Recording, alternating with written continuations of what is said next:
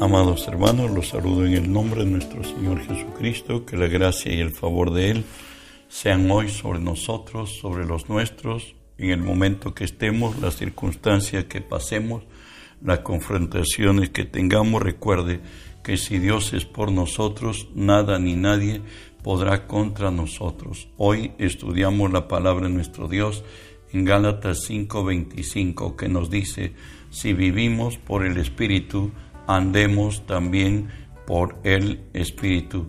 Precisamente la serie que hoy estamos estudiando es andar por el Espíritu. En lo específico estudiaremos en esta lección mostrar el fruto del Espíritu.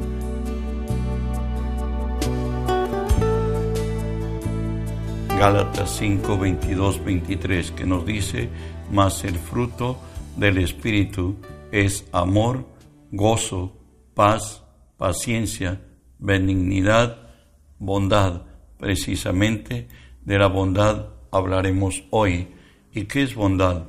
Es realizar el bien y promover todo lo que es bueno para las personas que se encuentran alrededor suyo. Tener bondad es ser benevolente, amable o e intentar procurar la ayuda del otro. Esto implica obrar con moderación, la que nos permite vivir una vida personal, familiar, afectiva y laboral estable sin desmesura. De ahí que nos dice primera Timoteo 4:12. Pablo le escribe a Timoteo, ninguno tenga en poco tu juventud, sino sé ejemplo de los creyentes en palabra, conducta, amor, espíritu, fe y pureza. En nuestras relaciones de servicio que prestamos los creyentes en nuestros trabajos, también la palabra de Dios nos orienta cómo convivir mejor con nuestros amos o nuestros jefes, aun cuando sean en extremadamente especiales, como lo dice Colosenses 3, 22 a 24. Siervos, obedeced en todo a vuestros amos terrenales, no sirviendo al ojo, como el que quiere agradar a los hombres, sino con corazón sincero, temiendo a Dios, y todo lo que hagáis, hacedlo de corazón, como para el Señor, y no como para los hombres, sabiendo que del Señor recibiréis la recompensa de la herencia,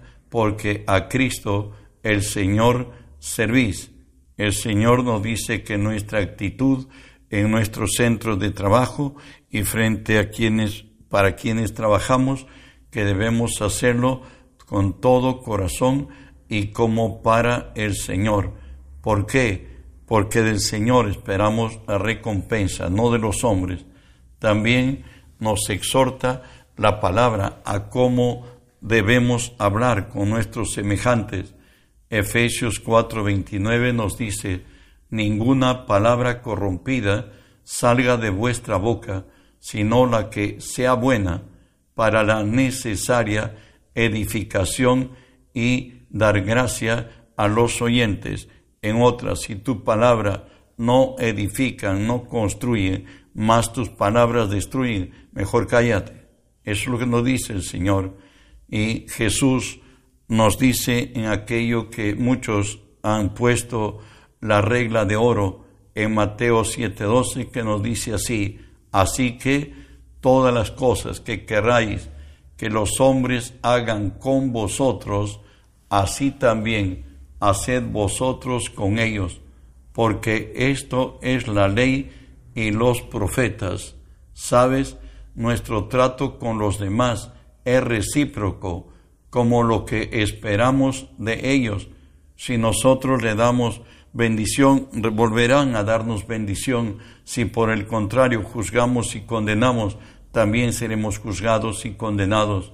¿Sabe que La bondad, la bondad nos habla de dar con benevolencia, tener buena voluntad y ser indulgentes, aún hasta tolerantes, como nos dice Romanos 12, 9 y 10, el amor sea sin fingimiento, aborrecer lo malo, seguir lo bueno, amaos los unos a los otros, con amor fraternal, en cuanto a honra, prefiriéndoos los unos a los otros. Recuerden que la bondad nos habla de dar con benevolencia. Gálatas 6 nos describe del trato del creyente que por gracia de Dios está en pie y cuando otro creyente resbaló o cayó, nos dice la escritura así, hermanos, si alguno fuera sorprendido en alguna falta, vosotros que sois espirituales, restaurarle con espíritu de mansedumbre, considerándote a ti mismo, no sea que tú también seas tentado, sobrellevad la carga los unos de los otros y cumplid así la ley de Cristo, porque el que se cree ser algo, no siendo nada, a sí mismo se engaña. Así que cada uno someta a prueba su propia obra y entonces tendrá motivo de gloriarse no respecto a sí mismo y no en otro, porque cada uno llevará su propia carga y nos habla también con aquellos que nos dañan y nos prejuician. No necesariamente esto sucede con los cristianos, sino nuestra relación con los demás. Él nos dice, oíste que, que fue dicho, amarás a tu prójimo y aborrecerás a tu enemigo. Pero yo os digo, amad a vuestros enemigos, bendecid a los que os maldicen, haced el bien a los que os aborrecen y orad por los que os ultrajan y os persiguen, para que seáis hijo de vuestro Padre que está en los cielos, que hace salir su sol sobre buenos y malos, y que hace llover sobre justos e injustos. Continúa Mateo 5, 46 al 48. Porque si amáis a los que os aman, ¿qué recompensa tendréis? ¿No hacen también lo mismo los publicanos? Y si saludáis a vuestros hermanos solamente, ¿qué hacéis de más? ¿No hacen también así los gentiles? Sed pues perfectos, como vuestro Padre que está en los cielos es perfecto. Hablar de bondad es hablar del trato dulce y fino, con consideración y afecto, como lo dice Santiago 4, 11 y 12. Hermanos, no murmuréis los unos de los otros. El que murmura del hermano y juzga a su hermano, murmura de la ley y juzga a la ley. Pero si tú juzgas a la ley, no eres hacedor de la ley, sino juez. Uno solo es el dador de la ley que puedes salvar y perder. Pero tú, ¿quién eres para que juzgues a otro? Somos exhortados en Romanos 14, 13. Nos dice así, así que ya no nos juzguemos más los unos a los otros, sino más bien decidid no poner tropiezo u ocasión al hermano se dice pues que el ejército de Cristo es el único ejército que no levanta sus caídos. Cuando alguien cayó, y si este alguien ha tenido un lugar de privilegio en la iglesia del Señor, en el pueblo de nuestro Dios, parece que todas a una estamos como aquella mujer que fue encontrada en infragante, tomamos nuestras piedras y volcamos demolerla. Mas Jesús dijo, que aquel que no tiene pecado, que lance la primera piedra. Y de pronto todos se fueron. Hay pecados que se ven y hay pecados encubiertos. Dios nos libre. Todos conocemos nuestra situación. Aún cristianos somos perceptibles de caer en tentación. De ahí que nos dice Santiago 5, 19 y 20, hermanos, si alguno de vosotros se ha extraviado de la verdad y alguno le hace volver, sepa que el que, que el que haga volver al pecador del error de su camino, salvará de muerte un alma y cubrirá multitud de pecados, salvará de muerte un alma y cubrirá multitud de pecados. De ahí que Proverbios 10:12 nos dice, el odio despierta rencillas, pero el amor cubrirá multitud de faltas. El amor cubrirá multitud de faltas. ¿Sabe qué? La bondad conlleva soportar al prójimo con tolerancia y apacividad, como nos dice Colosenses 3 del 13 al 15, soportándoos unos a otros y perdonándoos unos a otros, si alguno tuviere queja contra otro, de manera que Cristo os perdonó, así también hacerlo vosotros, y sobre todas estas cosas vestíos de amor, que es el vínculo perfecto, y la paz de Dios gobierne en vuestros corazones, a la que asimismo fuisteis llamados en un solo cuerpo, y sed agradecidos. Dios nos ha puesto su amor en nuestros corazones, aquel amor que todo lo cree, que todo lo sufre, que, que todo lo soporta. Por tanto, nosotros tenemos defectos, los que nos rodean también los tienen. Considerémonos los unos a los otros, porque hoy puede pasar con Él, mañana puede pasar conmigo y pasado contigo. Bueno, según de Corintios 2, 5 al 8, nos dice así acerca de Pablo que tuvo un incidente en primera de Corintios 5, por cierto, casi todo el versículo, Pablo actuó en como un fariseo y no actuó en la gracia de Cristo, la cual hoy se había ido. Resulta que este muchacho se había llegado a, su, a una mujer de su padre, a su madrastra diríamos, y de pronto Pablo se enardece al tener eh, en aviso el comportamiento en la iglesia de Corinto.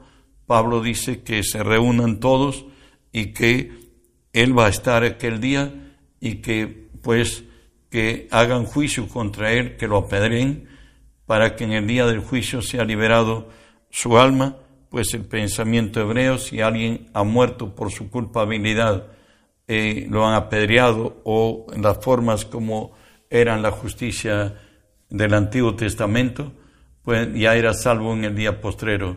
Pero Pablo, hoy por gracia de Dios, en el Nuevo Testamento habla del mismo caso, pero ahora con otra postura, teniendo amor por el caído, como lo dice 2 Corintios 2 del 5 al 8.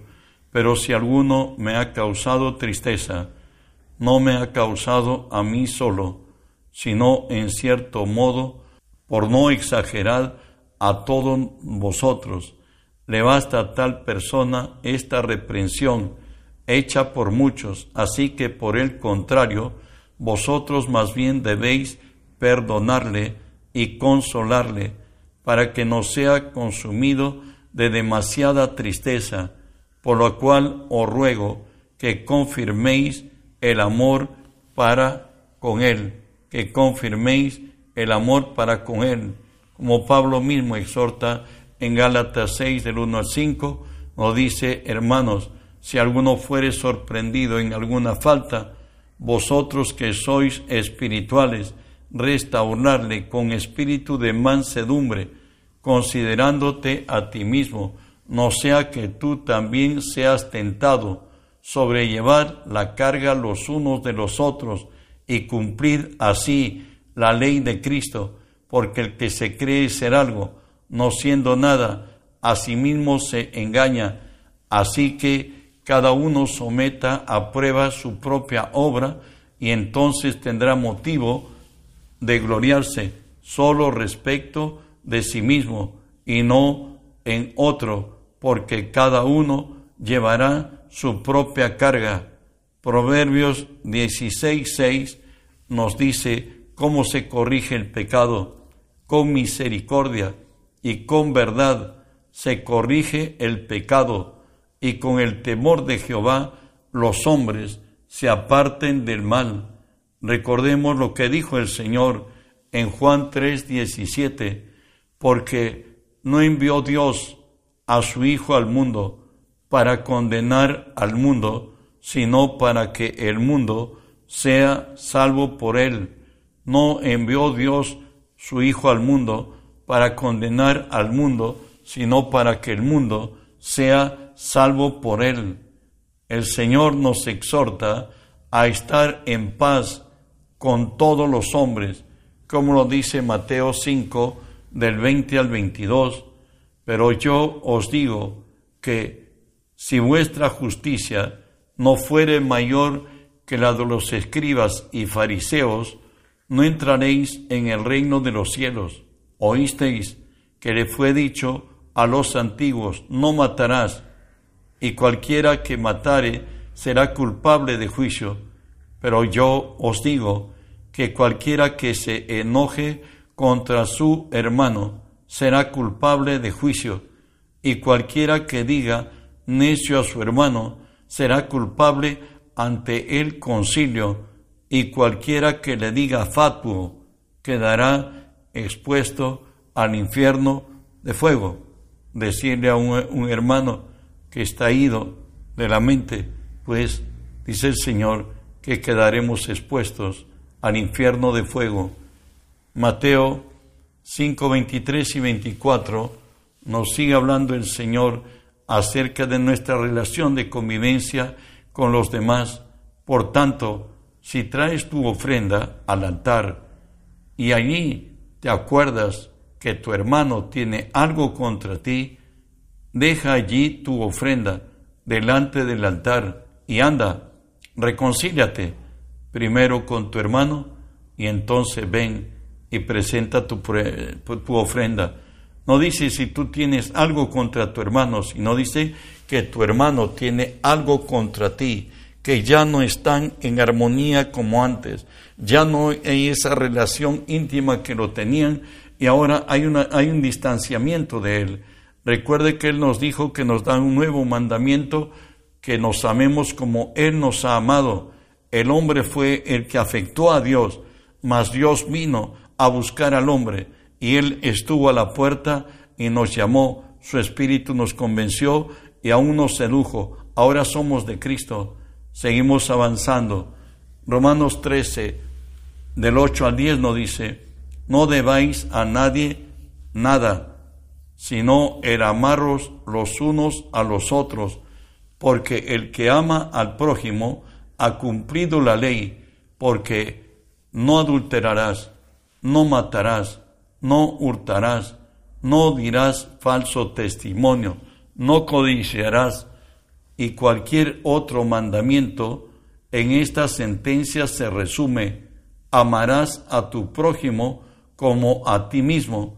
El amor no hace mal al prójimo, así que el cumplimiento de la ley es amor el cumplimiento de la ley es amor. Es más, el Señor nos habla en Romanos 12, del 18 al 21, escuche lo que Él dice, si es posible, en cuanto dependa de vosotros, estad en paz con todos los hombres. No os venguéis vosotros mismos, amados míos, sino dejad la ira a Dios, porque escrito está, mía es la venganza, yo daré el pago, dice el Señor. Así que si tu enemigo tuviere hambre, dale de comer, si tuviere sed, dale de beber, pues haciendo esto, ascuas de fuego amontonarás sobre su cabeza, no seas vencido de lo malo, sino vence con el bien el mal. Y primera de Pedro 3.9 nos exhorta y nos dice, no devolviendo mal por mal, ni maldición por maldición, sino que por el contrario, bendiciendo, sabiendo que fuisteis llamados para que heredaseis bendición. La forma que Dios ha dejado, el comportamiento con los que nos afectaron, nunca devolvamos mal por mal ni maldición. Es más todavía, Proverbios 24, 17 y 18 dice, cuando cayere tu enemigo, no te regocijes, cuando tropezare, no se alegre tu corazón, no sea que Jehová lo mire y le desagrade y aparte de sobre él su enojo. Espero que Dios haya hablado a tu corazón y que en nuestra conducta de cristiano veamos la bondad, que podamos soportar, sobrellevar las cargas, que debemos tener un trato dulce con nosotros, que debemos dar con benevolencia a otros y que la gracia de Dios sea sobre nosotros. Recuerden que más bienaventurado es dar que recibir. No olvides de enviar el mensaje, que el mundo entero sea lleno del conocimiento de Dios como las aguas cubren la mar. Bendiciones.